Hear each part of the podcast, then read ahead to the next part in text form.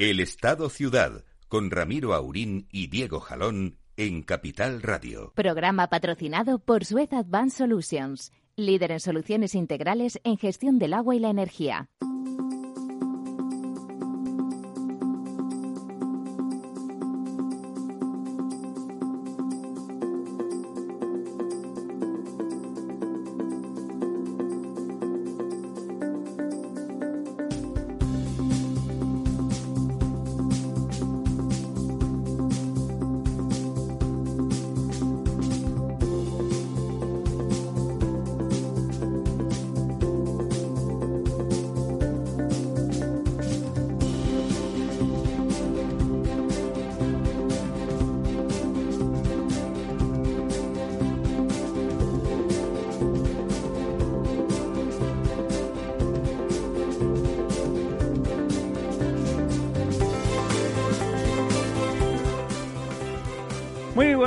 Amigas y amigos. Un tiempo casi agradable, pero ¿qué quieren que les diga? No sé cómo empezar el programa, no sé en qué país vivo, bueno, sí vivo en España, eso parece que está claro, porque si no, no pasarían cosas tan raras como las que pasan, tan sorprendentes. Me decía don Diego hace un momento, hablando de cualquier cosa, da lo mismo. Bueno, puede pasar cualquier cosa. ¿Y quién le dice que no? ¿Quién le dice que no a ese Atlético de que puede pasar cualquier cosa? Pues ahí estamos. Puede pasar Sí, y cual- contra el Chelsea también, ¿eh? contra el Chelsea también. Ahí esperamos que pase la cosa buena, además. La cosa buena. Bueno, eh, don Diego, don Lorenzo, ¿qué tal? Muy buenos días. ¿Cómo tienen el cuerpo? Cuerpo de Jota, ¿no? Porque otra cosa no, pero como mínimo... Bueno, yo como tengo un poco de barriguita será cuerpo de G, ¿no? Pero Cuerpo de J digo porque me acordaba yo eh, jocosamente del famoso Fukuyama que decía aquello del final de, de la historia. Bueno, en España la historia no se acaba ni a tiros, que ya, que ya lo han intentado algunos varias veces a lo largo de nuestra historia reciente. Qué barbaridad. Que, bueno, brevemente, y, y- ¿por qué creen ustedes, cuál es su hipótesis, el storytelling, que está tan de moda decirlo así, de por qué el señor Iglesias ha tomado esa decisión? Brevemente, don Diego. Bueno, pues eh, habría que preguntárselo a él, porque la verdad... Vaya respuesta. la verdad es que no Más es... que del Atleti parece usted, no sé cómo decir, de Gabilondo. Eh, eh, hay, yo creo, varias teorías que suenan La que usted ver- cree. verosímiles, ¿no? Es decir, Dígame eh, usted su relato, se ese que habla- por la noche se- en casa comentó. Se, se habla de, de, bueno, de una huida hacia adelante porque se ve, digamos, eh, cada vez con menos, eh, con menos importancia o con menos eh, Relevancia. relevancia dentro del gobierno. Pero eso... Eh, que piense que quizá hay una proximidad de una, de una convocatoria de elecciones eh, pueda eh, situarse o intentar situarse, que la irrelevancia de Podemos en la Comunidad de Madrid pueda ser el fin de este partido y trate mm, por ahí intentar salvarla, aunque también se ha comentado que él ha sido, digamos, la última bala tras proponer a, tanto a su consorte como a Garzón, como a Rafa Mayoral, que fueran los que dieran el paso adelante y ninguno de ellos eh, quiso, le dijo, pasa tú primero, que a mí me da la risa. Y, y bueno, pues eh, vamos a ver cómo le sale la jugada. Yo pienso que ahora mismo en la Comunidad de Madrid no es precisamente el sitio que yo hubiera elegido si fuera Pablo Iglesias para jugármela, ¿no? Pero, pero bueno. A lo mejor eh, no tenía otra alternativa. Sí, eh, efectivamente, a lo mejor no tenía otra alternativa, pero yo creo que preci- no es precisamente un buen currículum el que puede aportar de su último año y pico, casi dos años en el, en el Ejecutivo. ejecutivo, bueno, un año y medio en el ejecutivo para, digamos, em, sacar pecho ante los madrileños de, de su, de su labor, ¿no? Es Como decir, decía el presidente Sánchez, de su labor, por ejemplo, con las residencias. con las residencias y bueno y con muchas otras cosas no y luego hombre a- ahora se habla de polarización de la campaña como si eso fuera pues eh, bueno algo negativo yo creo que la polarización viene marcada por la distancia entre los polos y desde luego alejarse lo más posible de las posiciones de Pablo Iglesias es siempre positivo. No creo que eso tenga que ser o tener una connotación negativa. Lo peligroso sería ponerse en una postura intermedia, ¿no? Eh, o, acercarse a las posturas de Iglesias. Es decir, que mm, todo lo lejos que uno pueda estar de las posturas de Pablo Iglesias eh, es positivo y no creo que esa, digamos, polarización se tenga que achacar. Hombre, eh, una persona que sale eh, ahora de repente sin chaqueta ya se ha vuelto a vestir en el Alcampo, parece ser. Eh, y se va a tomar el café porque vivir sigue viviendo en Galapagar, pero va al café de, desde, Vallecas. Desde su despacho de vicepresidente todavía, hablando de, criminales, de derecha criminal, de. En fin. Eh, de guerra civilismo, Sí, de un guerra civilismo al que él como a casi todo, pues ha llegado tarde pues porque esta es una persona pues que llegó tarde a la guerra civil aunque ahora cree que, que cree que estuvo en el frente. estuvo en el frente llegó tarde a la transición aunque ahora la quiere arreglar llegó tarde al comunismo porque cuando nació pues el ya no había comunismo bueno eh, había demostrado en el mundo entero su, su bueno pues eh, su insolvencia. Y, y, en fin vamos a ver eh, como le decía antes puede pasar cualquier cosa, pero yo, como le, decía antes, yo no, no creo que, que, sea el lugar adecuado para Pablo Iglesias para, para jugárselo para demostrar su poder, ¿no? Es decir, eh, la Comunidad de Madrid precisamente, mm, que es la única región de España que crea empleo, que funciona, en la que La verdad es que el, madrileño tendría que confundirse, ¿no? Para querer cambiar el, rumbo. No sé. ¿Y usted cómo lo ve? ¿Cuál, cuál cree pues que es el, el, leitmotiv del por qué? Pues ¿Cuál es el autorrelato que se cuenta el señor Iglesias? Así, mismo, tú has, ¿eh? tú has, dicho, tú has dicho eh, la palabra mágica y no es abracadabra, que es el relato. Yo creo que lo que está el señor Iglesias es tratando de recuperar el relato. Es decir, eh, las posturas eh, populistas eh, mueren en cuanto coges el poder. Desde el poder no se puede hacer populismo. No se puede. sí, pero, en una situación dentro de la Unión Europea, etcétera, pues digamos que los márgenes de maniobra, pensemos que la política monetaria está cedida, la mayoría de las leyes se hacen desde Europa, es decir, el margen que tienes de maniobra es realmente bajo.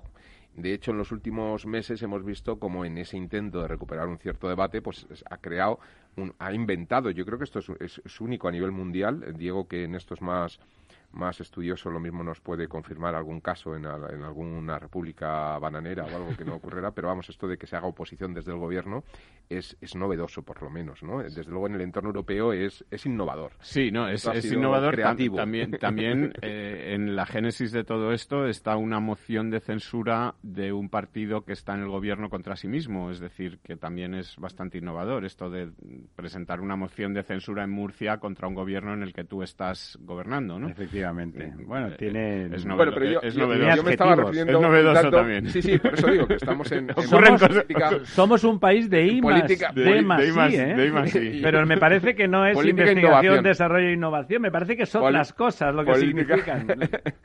bueno, el caso es que eh, yo creo que, que para él recuperar el relato se tiene que ir del gobierno, ¿no? Entonces, ahora le surge una oportunidad. Mm, la señora Ayuso que bueno, fue un perfil muy, muy bajo en las anteriores elecciones, pues en estos eh, casi dos años, pues ha cobrado un protagonismo tremendo, ¿no? En estos momentos yo creo que clarísimamente ella ha cogido, o, al final las circunstancias la han llevado a tomar el papel de, del líder eh, del centro derecha en España eh, clarísimamente. También pues porque el líder del Partido Popular yo creo que está en una posición más débil de imagen que la que tiene ella. ¿no? entonces, carácter, además. ¿no? Entonces, yo creo que esto a él le permite recuperar un discurso. Recuperar un discurso, recuperar protagonismo, recuperar una posición ante, yo creo, el que la apuesta más que clara y evidente de que va a haber elecciones nacionales, es decir, yo creo que esto está en clave nacional, no en clave local, porque él sabe que no puede ganar la Comunidad de Madrid en la vida. Pero podría llegar a sumar, ¿no? Ahora que Podría llegar a sumar, pero fíjate, yo creo que sí. Piense que Ciudadanos sí. se ha borrado. Pero fíjate que yo creo que, que no es lo que él busca, sumar. Él lo que busca es recuperar el discurso de la calle, recuperar un discurso agresivo eh, contra la derecha, etcétera, porque si no, ¿cómo va? Es decir, si se convocan unas elecciones eh, pasado mañana por, a nivel nacional, ¿no? ¿Contra qué va a luchar él? ¿Contra sí mismo en su gobierno? Quiero decir, es que no, no, tiene discurso, ¿no? Es decir, contra el... Bueno, yo creo que en esa situación... no tendría problema, pero sería poco útil. Sí, pero yo creo que, fíjate, no podría, no, no quedaría eh, muy fuera de lugar un discurso agresivo y si no hay discurso agresivo en unas hipotéticas elecciones nacionales tempranas, eh, yo creo que Pedro Sánchez arrasa con el voto de, de la izquierda, se lo lleva y ahí es cuando quedaría en una debilidad absoluta.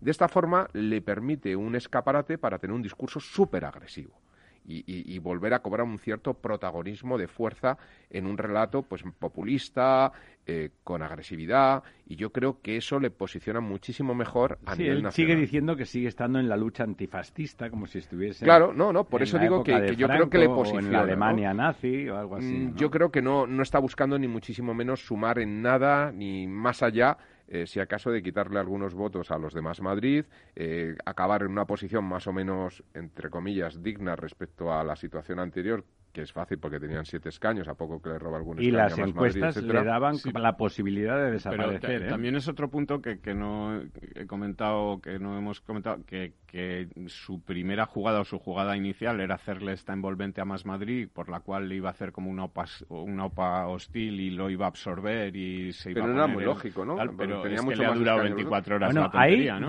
una de Eso merece un comentario aparte. Me han sorprendido agradablemente. No lo digo porque hayan hecho cosa que me apetecía o no, que hicieran, al margen de los, de los gustos de cada cual. La reacción estratégica de Más Madrid ha sido la óptima. Sí, y muy, rápida para no dejar tiempo a, la presión. La capacidad mediática que tiene, que tiene Iglesias no es comparable con nadie de Más Madrid, pero ni de lejos, ¿no? Y inmediatamente que él se hiciera el bueno con esa voz empalagosa, insoportable que pone cuando se hace el bueno y lleva la, como la Biblia, la Constitución o cosas por el estilo y empieza a negociar, que es mentira, todo el mundo sabe que no está negociando, que simplemente está viendo cómo se lleva el agua a su molino de forma total y absoluta, cada minuto que pasara sin definirse más Madrid radicalmente era malo para ellos. Y yo creo que lo han hecho muy bien. El discurso de esta señora me ha sorprendido por la contundencia respecto, además, focalizando dónde era la pelea, lo ha entendido. Es evidente que la OPA, como decía Lorenzo, no es eh, contra Ayuso, por supuesto que intentan ganar a Ayuso, pero en realidad él está en debilidad en la comunidad, necesita eh, quitarle voto al resto de la izquierda, al PP o a Ciudadanos incluso no le quita ni un voto, él no le quita ni un voto, por lo tanto lo que intenta es quitárselo a los otros. Con siete diputados no es nadie en la comunidad, Hombre, Más Madrid tiene 20, ¿eh? que ya hablamos de una cosa más seria, aunque las encuestas le decían que bajaba, pero bueno, bajaba, seguía teniendo 10, 12, 14, o sea, no era, no era una debacle. Ellos podían llegar a la irrelevancia absoluta con uno o cero diputados. Entonces, eh, yo que estoy de acuerdo con don Lorenzo en que es la confirmación de que va a haber elecciones generales, ¿eh? o por lo menos que, que Iglesias creía firmemente que Sánchez ya lo tenía claro esta situación nueva, no sé, todavía no he valorado cómo, cómo afecta la reflexión de Sánchez y es que fíjate que además van a acelerar, esas elecciones generales se van a acelerar. Se van a acelerar con una declaración que ha hecho hoy la ministra de Trabajo, la nueva vicepresidenta tercera, en cuanto a que quiere eh, acelerar el proceso de la, bueno, eh, la, la eh, vuelta atrás en la reforma laboral que se aprobó en la época de, de, de Rajoy, ¿no? Y además quiere antes del verano, lo ha dicho muy claramente. Y esto Europa no va a ceder y por lo tanto yo creo que está forzando. entonces, en mi opinión, era eh, el por qué él decide eso. Él cree que si pierde en Madrid de forma brutal, quedándose con cero o con un diputados, que podría haber llegado a pasar, según y cómo, porque Gabilondo es un hombre que no concita eh, fobias en absoluto, es un hombre pacífico que ha demostrado que le interesan más los ciudadanos que el discurso populista ni nada por el estilo, eh, que no ha hecho una oposición feroz en absoluto, ha hecho de político. Eh, y entonces, si no se movía la cosa hacia el extremo, era muy posible que acabara absorbiendo por voto útil contra Ayuso gran parte de la izquierda, Gabilondo, a pesar de su perfil bajo, o justamente por eso, ¿no? Y entonces sí que el golpe en las generales, si él desaparece de Madrid, como el efecto espejo es muy importante en España, mucha gente en las generales hubiese, hubiese ido de, de Podemos al PSOE o a la abstención. ¿eh? Pero mucha gente se hubiera ido al PSOE, es seguro, y por lo tanto él intenta, para mí él intenta parar eso, intenta que, que, Madrid no vuelva a manos de, la derecha otra vez en las próximas elecciones del 4 de mayo, por supuesto, pero más allá de eso, admitiendo que podría ser que a pesar de, su presencia eh, Madrid lo gobernara el PP con o sin Vox, eh, e intenta a toda costa que no parezca una debacle de Unidas Podemos. Si no lo parece, ellos mantendrían 24 o 25 diputados, en mi opinión, en las generales. si no, igual se van a 14 o así, y entonces sí que entran en la irrelevancia absoluta. y el Chile hay que pagarlo. tú fíjate en un escenario de, de, elecciones donde la que parece que ha nombrado como candidata eh, a la presidencia sería la señora Díaz, Yolanda Díaz. Es, es, como César, ¿no? ya está todo decidido. Le dice al presidente del gobierno a quién tenía que poner de ministro, el de vicepresidente. Pero eh, tú piensas que, eh, claro, esa mujer como candidata en unas elecciones nacionales, pues viniendo además como vicepresidenta, pues es lo que digo, es, es difícil hacer una campaña en contra del PSOE cuando has gobernado con el PSOE, ¿no? Es decir, al final todos tienen responsabilidad, todos forman parte del gobierno.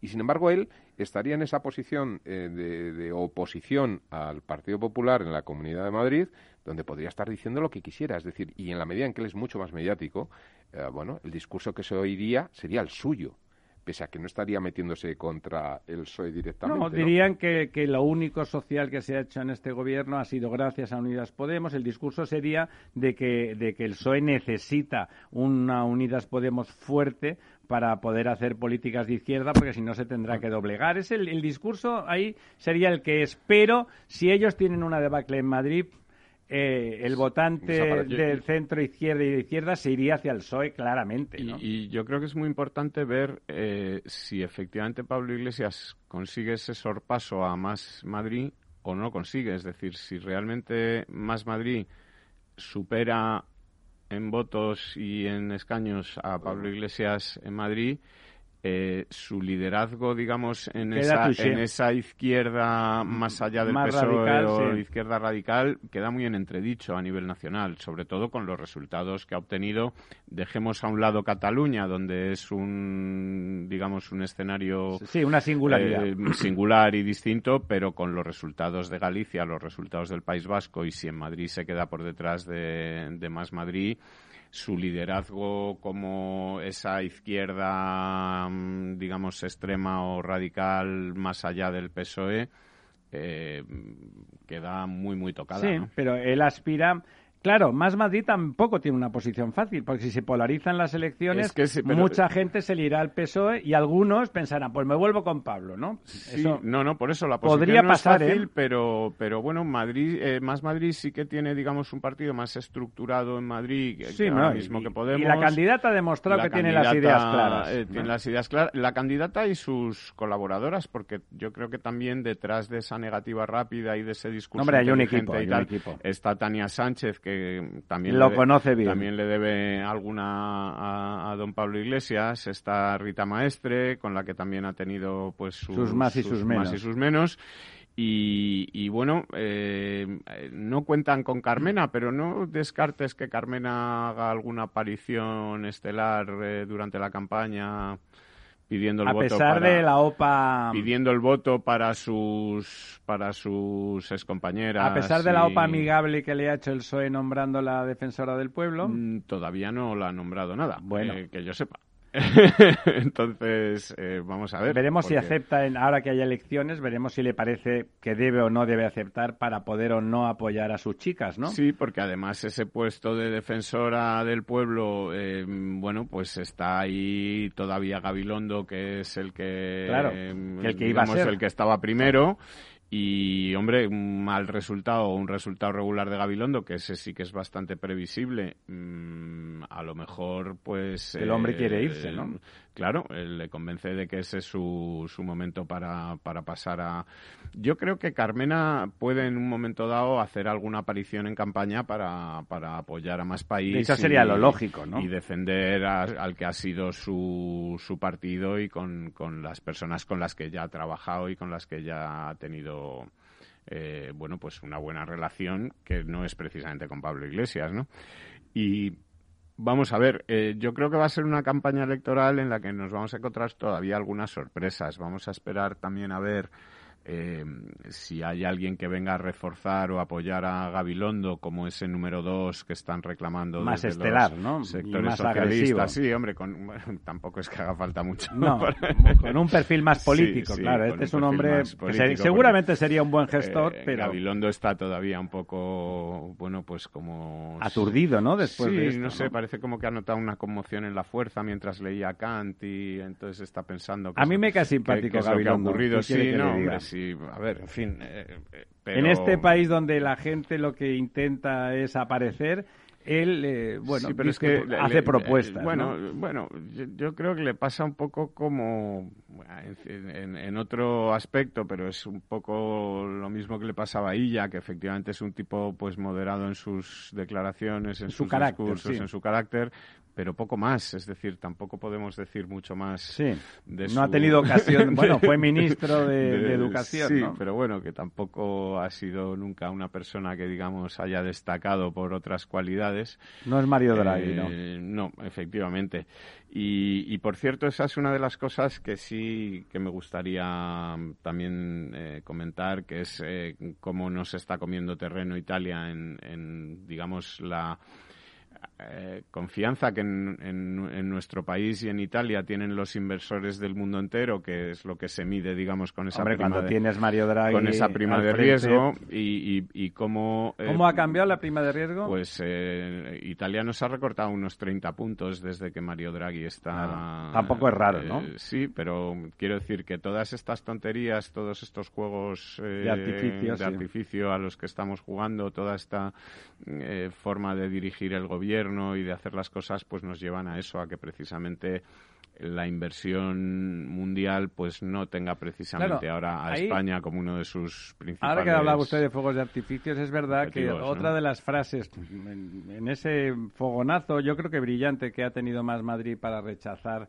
insisto, no lo digo por la decisión de, sino la, la- la velocidad, la contundencia y la buena explicación que han dado. Le dice, oiga, esto no es una serie de Netflix, que estas cosas que le gustan tanto al vicepresidente.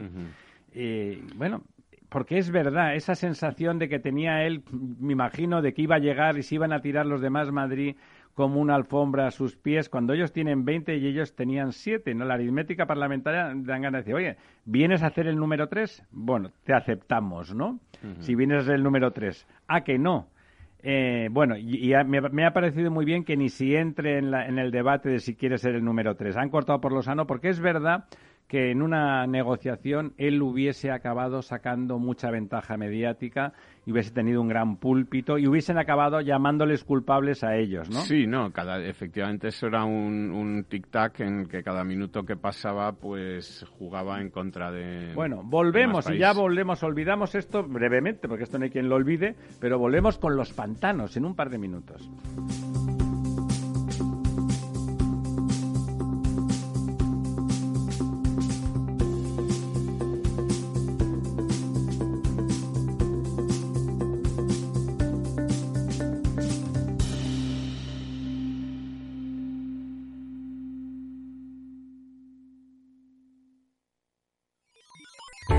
Los robots escuchamos Capital Radio.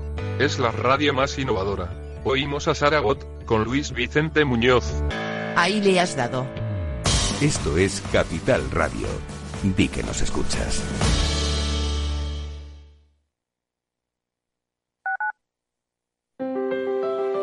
Si te gusta la cocina gallega de siempre, en el Mesón Gallego 1 y el Mesón Gallego 2 encontrarás los mejores pescados y mariscos de las costas junto a recetas de la Galicia interior, además de las carnes de Sanabria y los mejores embutidos de Zamora y nuestra terraza. Te esperamos en la calle Muller 35, teléfono 91 579 3623 y en la Plaza de la Remonta 13, teléfono 91 579 0769. Una recomendación del programa gastronómico Mesa y Descanso.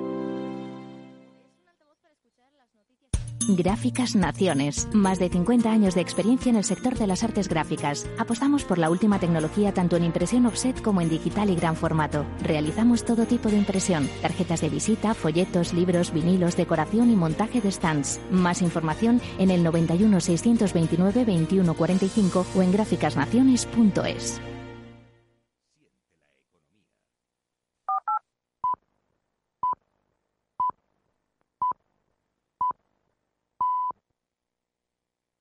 El Estado Ciudad, Capital Radio. Bueno, ya estamos de vuelta. Insisto, vamos a hacer un, un break porque si no, esto no hay quien se lo coma. Vamos a hablar de los pantanos. Eh, habrán bajado, ¿verdad, don Bueno, don pues Diego? efectivamente, por primera semana desde, desde, bueno, desde la tercera, desde el- que, empezó, desde que empezamos a, pasar el, evento Filomena, eh, que fue bueno, pues la tercera semana de enero, que fue cuando, digamos, em- estuvimos en los mínimos de este año, a partir de ahí todo fueron subidas hasta esta semana en la que, bueno, la semana pasada ya la cosa, digamos, que estaba como estabilizada porque subió un 0,02, es decir, prácticamente nada. Y esta semana ya baja eh, la cantidad de agua embalsada en España en un 0,23%, que son 130 hectómetros cúbicos menos.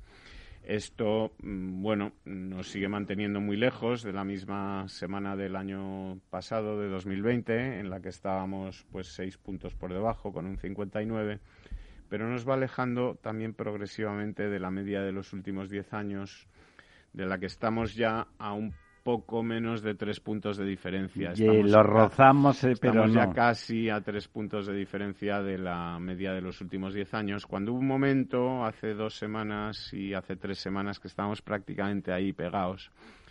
Pero eh, la media de los últimos diez años, digamos que mantiene una pendiente ascendente en Claro, estas siguió semanas lloviendo y aquí ha parado. hasta el 23 de abril y aquí pues pues ha parado y, y- y- y bajamos, lo cual no es eh, del todo habitual en estas fechas, aunque sí ocurrió en 2019, pero ni siquiera en 2020 había ocurrido que por estas fechas, digamos, disminuyera la cantidad de agua embalsada.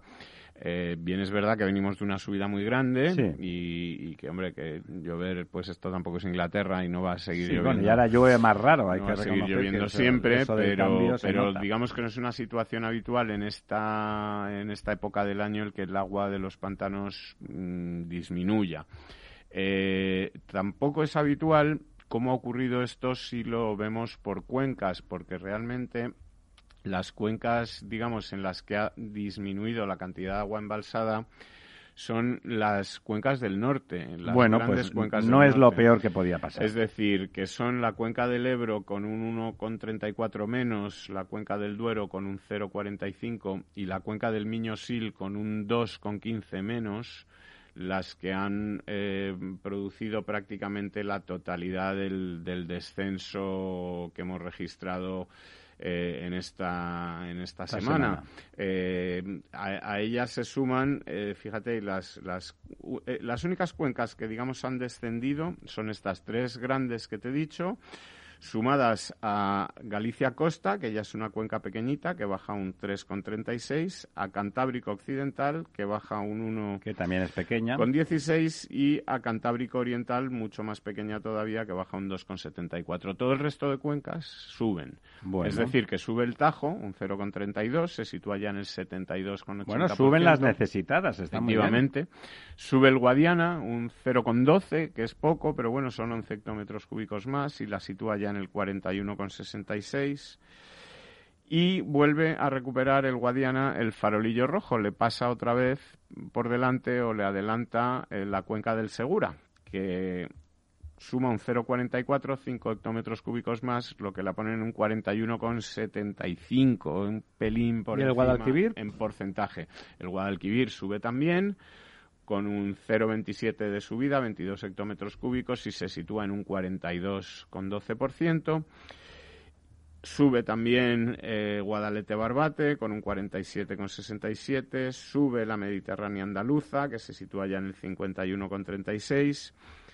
Y sube también la otra cuenca andaluza, que es, digamos, la cuenca peculiar, el Tinto, Diel y Piedras, que sube un 1,31 y también, bueno, pues en una situación excelente con un 82%, aunque es una cuenca muy pequeña muy y la situación excelente ¿Y de Júcar, esta cuenca Júcar, que no le hemos es contado? habitual. El Júcar sube un 0,60 y está, pues, eh, como viene estando a lo largo de los últimos meses y casi del último año, en una situación privilegiada para ser este, esta cuenca, con un casi un 60% sí, o sea sí, que ciertamente improbable. está en una muy buena situación. Así que, como te digo, las cuencas que han crecido esta semana, que es una semana, digamos, inusual en todos los sentidos, porque no es habitual que en esta época del año baje el agua embalsada y ha bajado, y tampoco es habitual que las cuencas que ganan agua sean Bueno, las cuencas Han bajado las menos necesitadas y han subido un poquito las han subido un poquito Pues está las cuencas del Tajo para abajo, incluyendo el Tajo, y han Ojalá bajado fuera así las, muchas veces. las cuencas que están por encima, ¿no? O sea que, que bueno.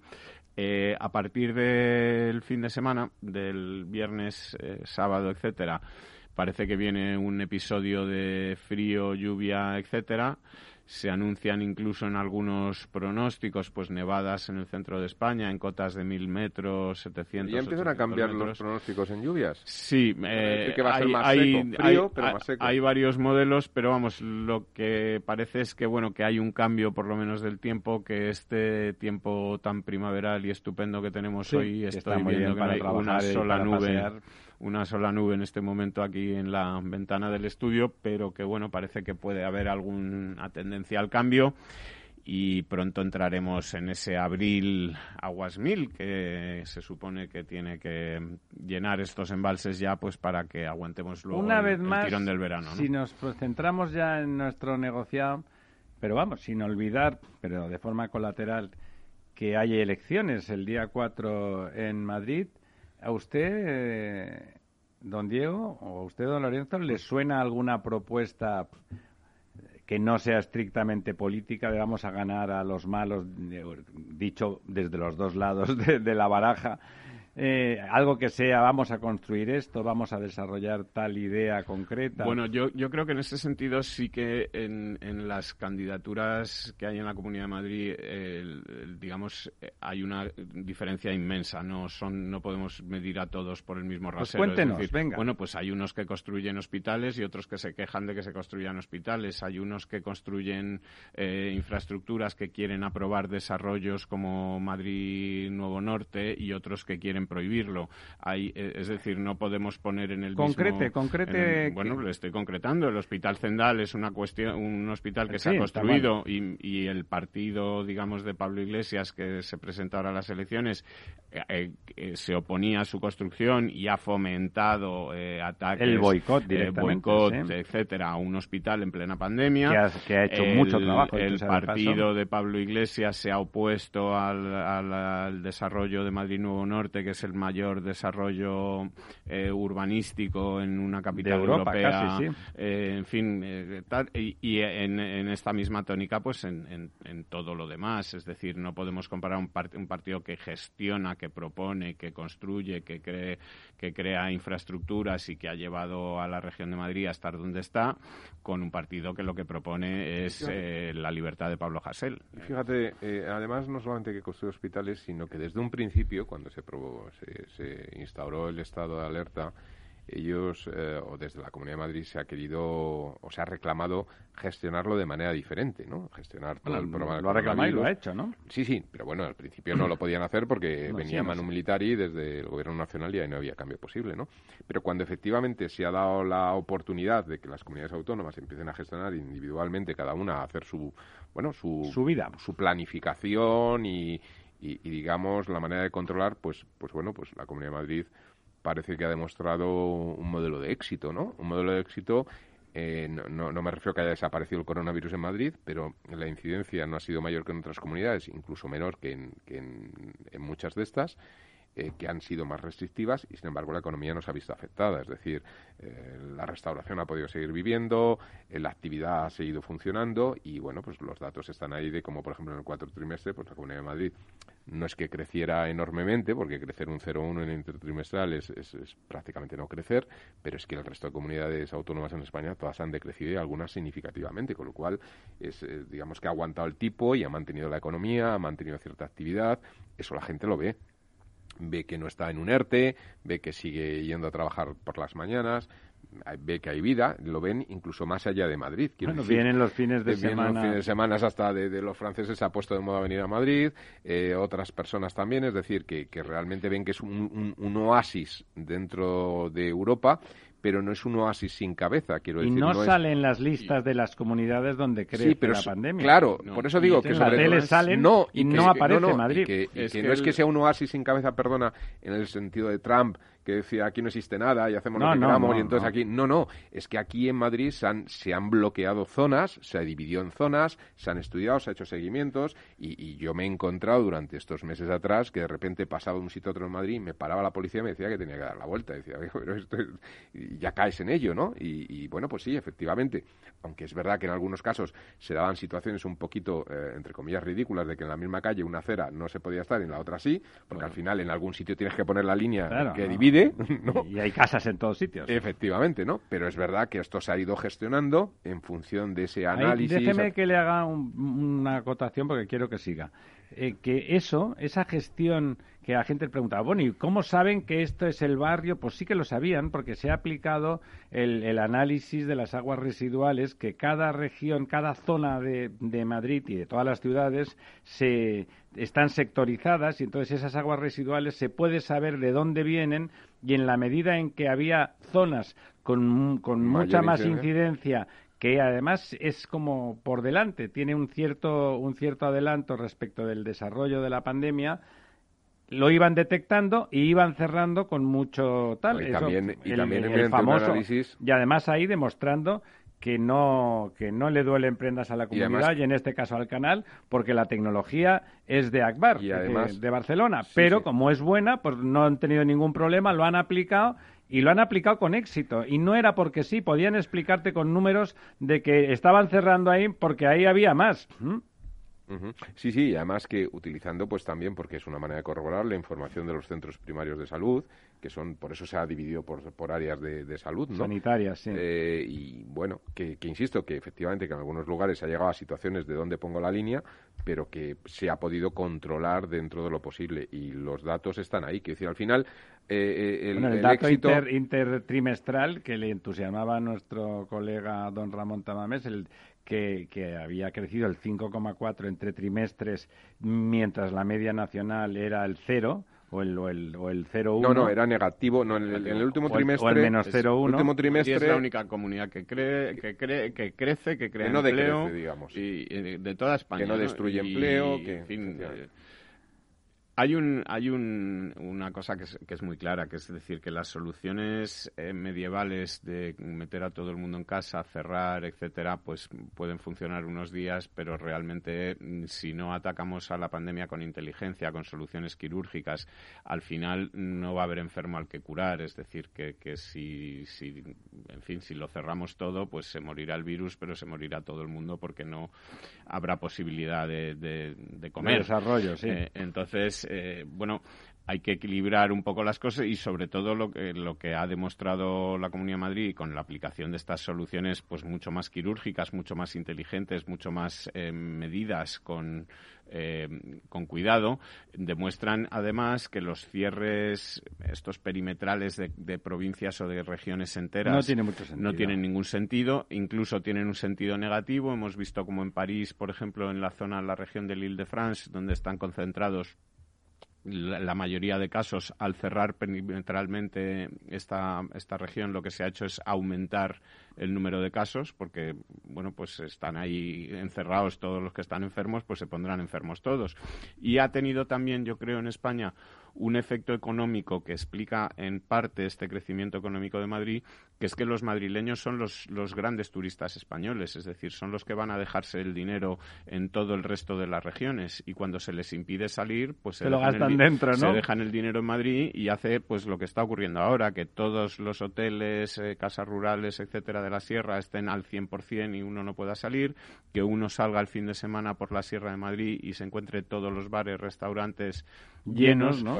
Y, entonces, claro, pues eh, esto impide llenos que con la distancia, ¿eh? que les ponen una mesita entre medio. Sí, sí, bueno, pero pero lo que hace es que los bares, este eh, sí, sí, que se ganan la vida. restaurantes de, de Castilla-La Mancha, de Castilla-León, de tal, estén vacíos porque no están los madrileños ahí para llenarlos, ¿no? Claro que son 6 millones de personas efectivamente, que se mueven. Esto, cuando el gobierno hace estas cosas de cierro Madrid para ver si hundo Ayuso y tal, en el fondo lo que está consiguiendo es que crezca Madrid. Que crezca Madrid.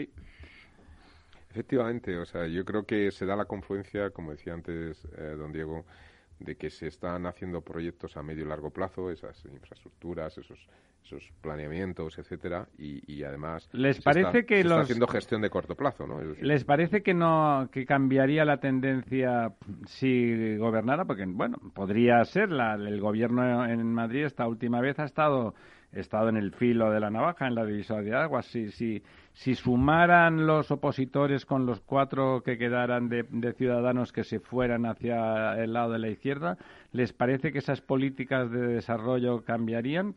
¿Que pararían cosas? Hombre, a ver, el, subir impuestos, el ir en contra de la iniciativa eh, empresarial, el, eh, prohibir estos desarrollos o parar estos desarrollos urbanísticos que están previstos tal, desde luego un efecto positivo no iba a tener para Madrid. Y ya sabemos eh, cómo funcionan en, las regiones en donde han tenido alguna posibilidad de hacer algo, ¿no? Y, bueno, yo creo que, que, sí que se nota, se notaría evidentemente mucho, ¿no? O sea... Bueno, don Diego, díganos cosas que hayan pasado de tipo más constructivo o menos, pero que tengan que ver con, con más constructivo, pues con los servicios y las eh, infraestructuras que tanto nos importan. Pues yo no sé si es muy constructivo. Eh, eh, una de las cosas de las que se está hablando ahora mucho es del, por supuesto, y se va a seguir hablando en los en los próximos meses. son el reparto de esos fondos europeos y de esas ayudas que, que tiene que, que ir repartiendo el Estado a medida que vayan llegando. Y uno de los primeros grandes proyectos eh, que además suena interesante y, parece bien y ya hemos comentado aquí eh, otros días, eh, otros programas cuando empezaba a ponerse en marcha, etcétera, que es ese, digamos, esa alianza y ese proyecto de colaboración, bueno, público-privada, aunque el sector privado es el que pone casi todo, Em, para la creación de esa fábrica de baterías de coches eléctricos en, Martorell, con Volkswagen, Iberdrola, etcétera, em, bueno, pues está generando un inmenso debate político que ya eh, se extiende prácticamente por toda España. En principio eran solamente Galicia y Aragón, o bueno, perdón, Galicia y Extremadura los que los que protestaban por porque claro, Extremadura porque tiene litio y Galicia porque tiene fábricas de coches, pero eh, la protesta o digamos la la queja, la queja, el debate sobre por qué se está haciendo esto así, por qué se ha decidido eh, que sea ahí donde se donde se instale la fábrica y no en otras regiones, pues se extiende al País Vasco, se extiende a la Comunidad Valenciana y, bueno, pues ya son eh, casi todas las principales comunidades eh, españolas las que están pidiendo eh, que se les explique o que, digamos, se abra un proceso en el que la adjudicación se haga con unos criterios técnicos y no, digamos, con una decisión unilateral, personal y, y, sin explicación, ¿no? Eh, recordemos que se trata de, una inversión cercana a los 2.500 millones de euros, que es un, dinero.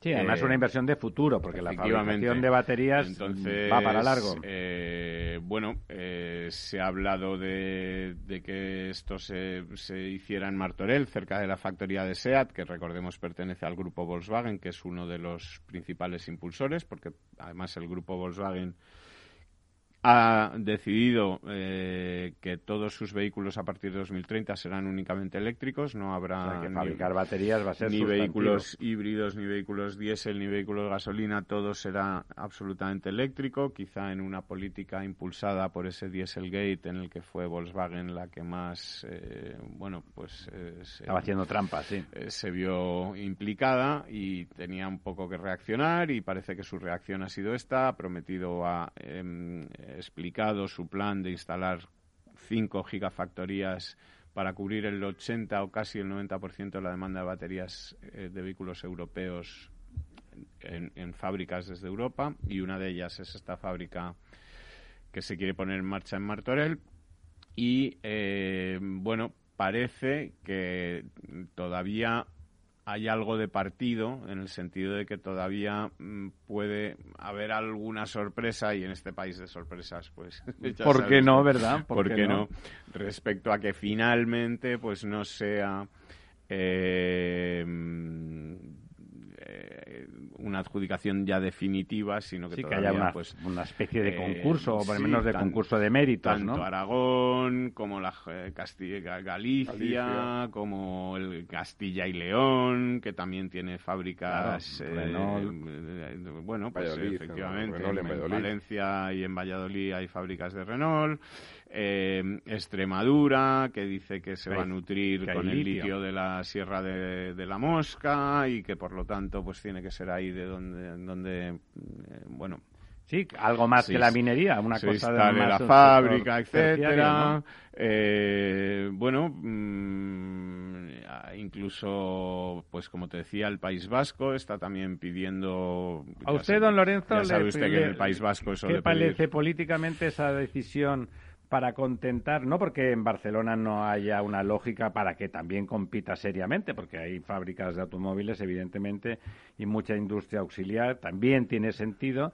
pero esa decisión a priorística, cuando todavía se están posicionando los PERTES, cuando no está claro dónde va a ir cada dinero, ¿qué, qué le parece ese gesto tan de complicidad con, con el nacionalismo para Bueno, que Yo aquí no, no, no- no- vamos, no, no entraría tanto en un discurso político. eh, quiero decir, es- esta operación es una operación donde se va a poner mucho dinero público, pero también va a haber dinero privado.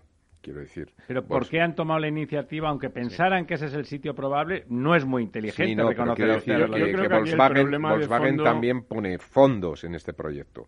Lo que está por ver y lo que yo creo que debería de establecerse es decir, bueno, si hay otras compañías eh, automovilísticas, ahora mismo eh, Volkswagen, el grupo Volkswagen es el grupo automovilístico más grande de Europa. El segundo grupo, que además se ha fusionado ahora con Fiat, es el PSA que sería Citroën, Peugeot Sí, sí. y esto, ¿no? Pues bueno, pues a lo mejor lo que se trata es de ver si este grupo también tiene la disposición de poner ese dinero en España, la- como lo va a poner el grupo Volkswagen, y por lo tanto eh, que el gobierno canalice también fondos públicos y demás. Obviamente, si el grupo PSA eh, diera ese paso hacia adelante, pues muy probablemente Galicia sería porque al final es donde están sus, sus, sus- sus fábricas, más importantes, ¿no? Aunque las tienen distribuidas por todo el territorio, pero las más importantes, estoy pensando en la fábrica de Vigo, ¿no? Es decir, que, que yo creo que ahí, eh, bueno, eh, Pero estaría ahí un hubiera poco... sido muy fácil dejar que el protagonismo lo tomara Volkswagen y dijera que legítimamente ellos Bueno, querían que poner la fábrica claro. de baterías al lado de su gran fábrica española de automóviles. Bueno, no, a la gente no le hubiera extrañado Pero- mucho, pero ¿no? entonces no se ponen la medalla. Eh, claro, entonces no se pone Claro, la medalla, ¿no? claro. Y ahí, no, la y probablemente haya habido Es la una medalla cierta- y el manchón. las Claro, dos y probablemente haya habido una problema- cierta El problema presión. político de fondo es el que yo veo, que es que con la trayectoria de este gobierno, el, el problema es que cualquier cosa que adjudique, eh, todo el mundo lo va a acusar de que De lo algo, hace ¿no? por, por algo. No, y de hecho no- algo, algo hay, pero quiero decir, Claro. al final, Es que al, algo final al final el grupo Volkswagen tiene una implantación muy fuerte con SEAT en, Sí, en- no, sí, sí, en sí. Si Cataluña, la decisión de. Volkswagen tiene sentido. Sí, no, pero también Volkswagen medalla, tiene ¿no? una implantación muy fuerte en Navarra, que tiene otra factoría muy grande, etcétera, En ¿no? la Baden, sí. Eh, entonces, bueno, pues ahí habría que ver porque Volkswagen ha decidido en Cataluña y no en Navarra, y a lo mejor ahí sí que tienen que ver cuestiones políticas, no lo sé, pero mm, al fin y al cabo lo que sí que hay es una apuesta, que es lo que me parece que es muy importante del grupo Volkswagen hacia España, que está respaldada por el gobierno, como no debía ser de otra manera. Pensemos que el sector automovilístico en España es el principal sector industrial tiene que y está, hacia y está en situación de crisis eh, por un cambio tecnológico evidente. Es decir, esta semana hemos mm, leído cómo eh, la planta de Ford en Valencia, en Almusafes, pues, pues reducía el turno nocturno y esto implicaba un ERE, no sé si de 600 o 700 personas. Sí, se venden menos coches afecta, por la que afecta a cientos se venden menos coches. auxiliares, además. Que claro, son, claro. Claro, y no solo se venden menos, sino que hay también un cambio de modelo de vida. Quiero decir, si realmente se consolida el teletrabajo, la gente tendrá menos movilidad. Si tiene menos movilidad, necesitará se menos, coches o renovarse cada menos. Es decir, hay una serie de elementos que pueden pensar que a medio y largo plazo la industria automovilística en España pues está en entredicho. Entonces, eh, que haya un gobierno que sea capaz de, de, enganchar a cualquier productor que hay en el territorio para poder... Eso es bueno. Entonces, me parece que la noticia como tal es buena.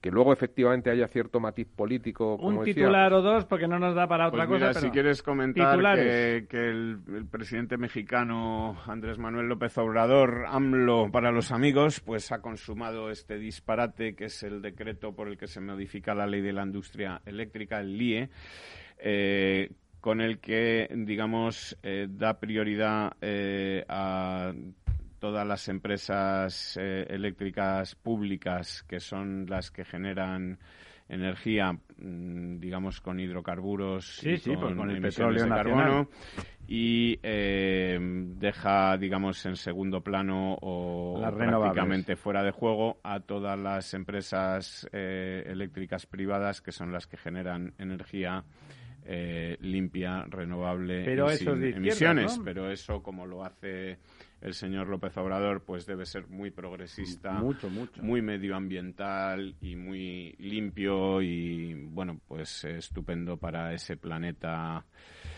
eh, en el que todos los pueblos unidos, ya sabe usted, pues por la internacional, ¿no?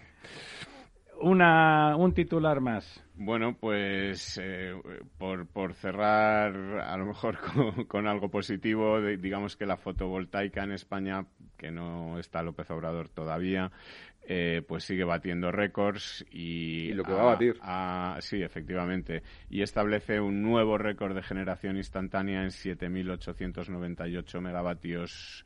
eh, ¿Y eso qué de- significa del solar. mix? Pues bueno, el, el- el récord ya de, de cantidad de energía fotovoltaica dentro del mix se ha batido en 2020 con un aumento impresionante y eh, significa pues que la fotovoltaica, que es ese sector en el que todas las inversores eh, quieren entrar en España, está algo, cada ¿no? vez más fuerte, cada vez más potente y cada vez, eh, bueno, generando más energía para... para el- Pero la pregunta de don Ramiro eh, ya está cercano al 20%. Al 20%. Es importante. Solo fotovoltaica, Sin duda ¿eh? es la más barata eólico. para nosotros, ¿no? Sí, sí, en el total del año es eh, un veintitantos por ciento en el 2020. Y es, como te decía, récord de, de, de esta Bueno. energía. Pues hasta aquí hemos llegado en este miércoles cargado de no, no ya de novedades, sino de explosiones y de big bangs y de supernovas en la política. Y va a seguir, y va a seguir, y va a pasar muchas cosas de aquí al día 4. Y nos vamos. A ver si es verdad, decía don Carlos Herrera que todavía no se cree que, que, que Pablo Iglesias se vaya del gobierno. Lo vemos la semana próxima, amigos. Programa patrocinado por Suez Advanced Solutions, líder en soluciones integrales en gestión del agua y la energía. Nos gusta que las personas tengan opinión propia. Quienes aquí hablan también expresan su propia opinión. No representan la opinión de Capital Radio.